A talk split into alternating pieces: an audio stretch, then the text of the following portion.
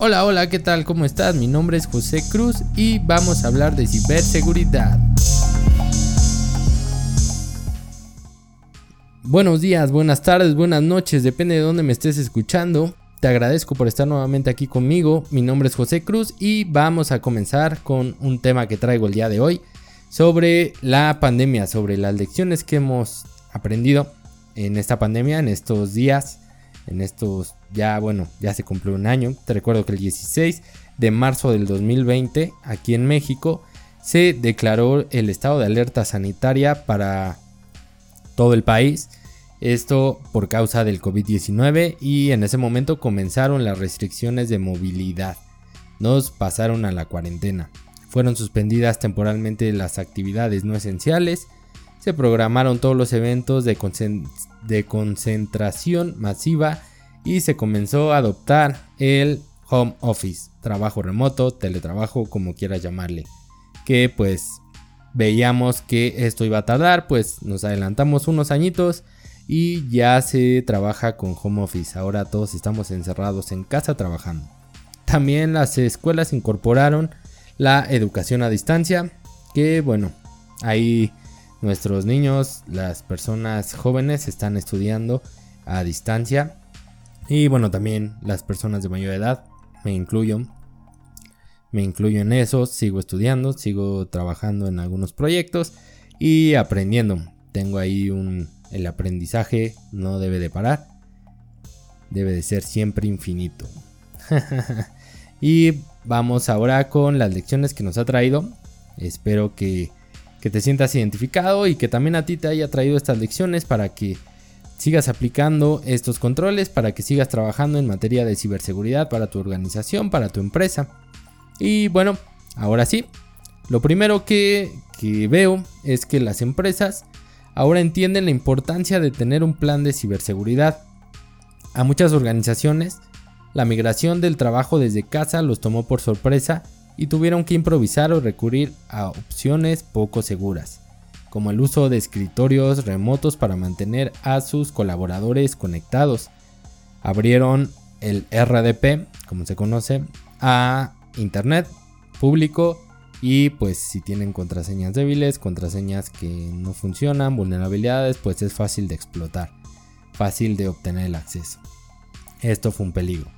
Y bueno, comenzaron a darse cuenta de la, importancia de la integración de políticas de ciberseguridad o seguridad para proteger sus activos, la información corporativa y mantener la operación de su negocio segura mientras sus colaboradores usaban dispositivos de la empresa incluso dispositivos propios para poder trabajar desde casa. Esto ya lo veníamos haciendo. Muchas veces en nuestro celular traíamos el correo de la empresa, el correo de la organización, desde ahí revisábamos emails y contestábamos mensajes, todo este tipo de actividades. Ahora también el, el segundo punto es el phishing. Creo que el phishing ha sido siempre una técnica bastante popular para los delincuentes. Por lo tanto, pues con esta vulnerabilidad de las personas aumentó considerablemente durante este año de cuarentena. Abundan o abundaron en el 2020 las estafas relacionadas con el COVID. Los cibercriminales se aprovecharon del miedo, la incertidumbre por falta de empleo y dinero, así como la buena intención de las personas para ayudar con donativos a quienes más lo necesitaban. Para poder, por este medio, eh, ayudar y sentirse un poco mejor. Pero pues no fue más que una estafa, le robaron su dinero porque no tienen una cultura en ciberseguridad o no saben cómo actuar ante este tipo de engaños. Otro punto que también es importante es sobre nuestros dispositivos, principalmente dispositivos personales, que puede ser nuestra tablet, nuestro celular, nuestro smartphone, nuestra laptop personal, nuestra PC personal.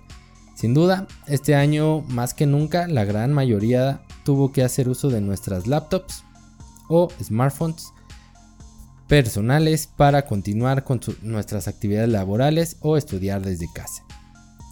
Mantenernos protegidos se volvió un tema de importancia ante el aumento de correos maliciosos, páginas fraudulentas, el constante intercambio de archivos confidenciales y el uso de nuevas aplicaciones.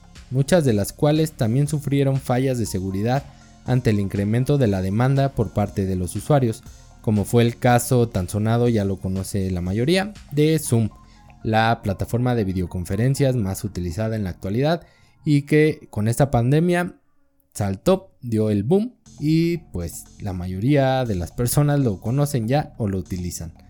Es por eso que hay que tener cuidado en estos temas. Estas plataformas también pueden ser vulneradas o tener alguna vulnerabilidad que pueda exponer nuestra información, nuestras conferencias, nuestros datos. También aprendimos a darle un poquito más de punch, un poquito más de fuerza a nuestras contraseñas.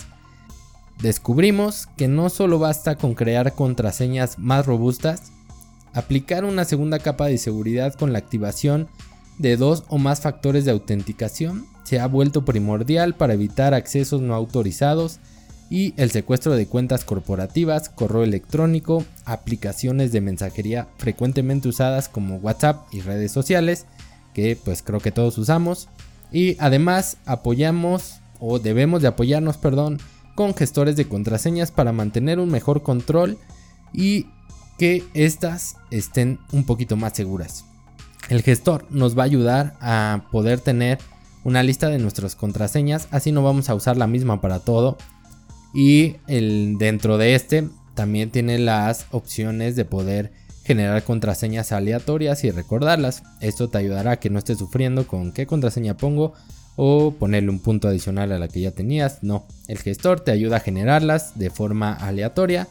Tú nada más le dices cuántos caracteres, si utiliza mayúsculas, minúsculas, números, algún carácter especial y solito lo genera. Esto es lo que nos ayuda a tener un poquito más de seguridad, así no utilizamos la misma clave en todo. Eso es inseguro, súper inseguro. y bueno, de lo malo también existe lo bueno. Creo que no todo ha sido cosas malas, no todo ha sido terror, no todo ha sido estafa en este tiempo.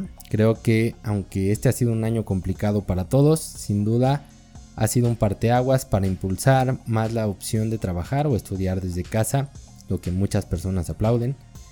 También tener una relación más cercana con nuestros seres queridos. Tenemos que aprovechar estos momentos para estar más con nuestros seres. Antes nos quejábamos porque pues no la pasamos en el trabajo y no podíamos estar con nuestra familia. Ahora podemos estar con nuestra familia. Hay que ponerse horarios, hay que ser muy estricto en, nuestro, en nuestra agenda para poder aprovechar el mayor tiempo disponible. También hemos aprendido, creo yo, a utilizar nuestros recursos tecnológicos de forma más responsable y segura y aprender nuevas formas de hacer las cosas.